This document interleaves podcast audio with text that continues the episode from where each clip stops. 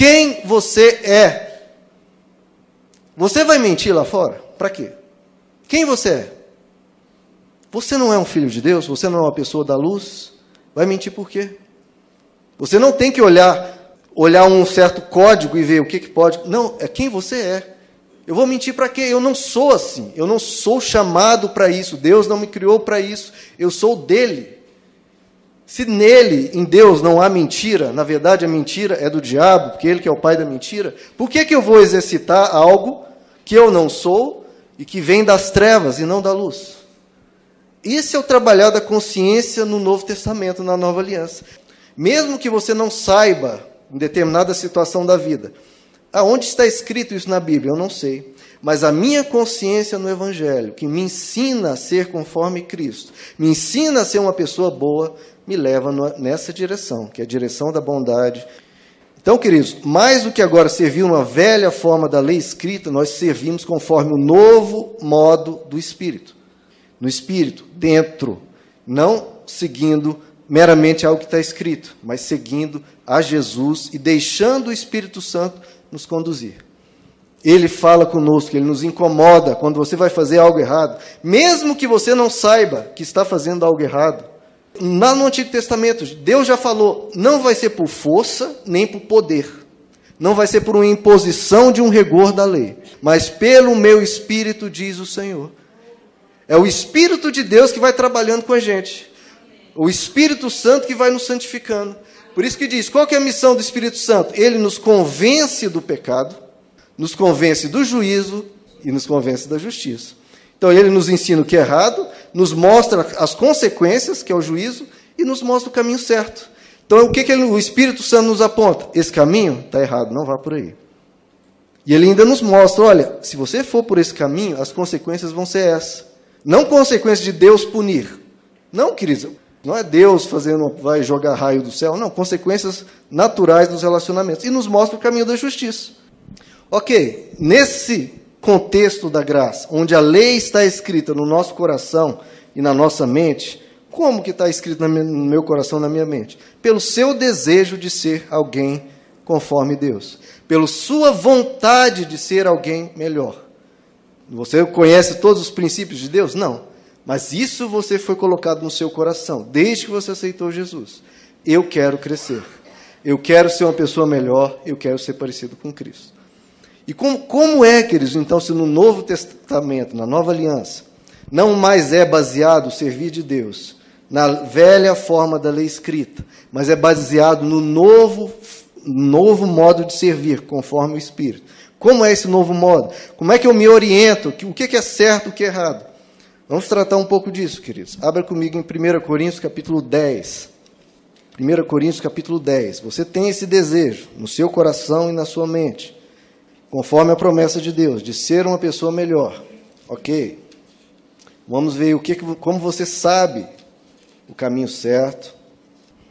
Nós já falamos que o Espírito Santo toca no nosso coração, ele nos convence, mas existem alguns princípios aqui que também nos ajuda na graça, na nova aliança de servir a Deus. 1 Coríntios capítulo 10, verso 23. Olha como é diferente, queridos, na nova aliança, na graça. Tudo é permitido. Você sabia disso, queridos? Que na nova aliança tudo é permitido? Mas nem tudo convém. Tudo é permitido, mas nem tudo edifica. Agora veja no capítulo 6, 1 Coríntios ainda, verso 12. Tudo me é permitido, mas nem tudo convém. Tudo me é permitido, mas eu não deixarei que nada me domine. Vocês não têm essa percepção, queridos, que as pessoas acham que quando você vem para Cristo, vem para o cristianismo, né, vem para aquela religião tal, que parece que tudo é proibido, menos uma coisa ou outra. Está tudo proibido. Não faça nada, fique dentro de casa, igual algumas é, igrejas já ensinaram, olha, não pode ir no cinema. Já vi isso, queridos, antigamente, 20, 30 anos atrás. Não, crente não pode ir no cinema, crente não pode andar de bicicleta, crente não pode assistir jogo da seleção brasileira, crente não pode passar, mulher, né, batom, não pode usar brinco. Parece que é o contrário do que a Bíblia diz. Nada é permitido, menos você pode ir na igreja, né?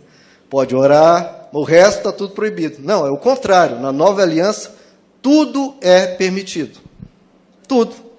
Agora, tem alguns princípios de que você analisa dentro desse tudo o que, que faz bem ou te faz mal. Tudo me é permitido, mas nem tudo me convém. Tudo me é permitido, mas eu não me deixarei dominar por elas. Tudo me é permitido, mas nem tudo edifica. Primeira palavra, então são três princípios: aquilo que convém, aquilo que edifica e aquilo que não te escraviza, não te domina. O que quer dizer a palavra convém, né? Convir. É, o dicionário diz que aquilo que convém é aquilo que concorda, aquilo que está de acordo. Por exemplo, é, no trabalho, olha, tal ideia não convém com o propósito do trabalho, não está de acordo né, com os propósitos daquele trabalho. Então, da mesma, da mesma forma, determinada coisa que você vai fazer está de acordo com o reino de Deus, com aquilo que você vive, com aquilo que você crê. Então, se está de acordo, então convém. Se não está de acordo com o reino ao qual você pertence, não convém. Outro significado de convir, aquilo que é conveniente, aquilo que é adequado, aquilo que é útil, aquilo que é proveitoso. Então, determinada coisa é útil, é boa, vai gerar bons frutos, então isso convém.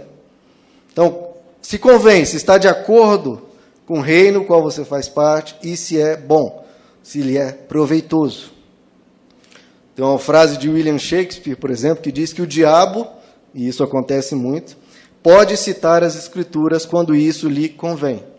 Como nós vemos na tentação no deserto, Mateus capítulo 4, o diabo cita o Salmo 91 para Jesus.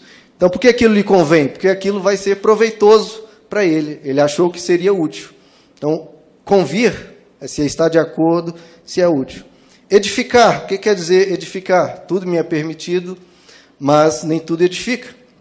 Edificar é ser conduzido para um aperfeiçoamento, para crescer, para melhorar, seja moralmente, seja na sua vida espiritual. Ou seja, aquilo que te conduz a virtudes, a ser alguém melhor.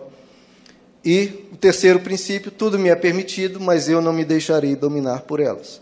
Ou seja, existem coisas que, por mais que não sejam assim tão ruins, elas te escravizam. E se te escraviza, isso é ruim. Mesmo que a coisa em si não seja má, seja prazerosa, seja não esteja prejudicando ninguém, mas se te escraviza, Deus não quer que nenhum de nós sejamos escravos de coisa alguma.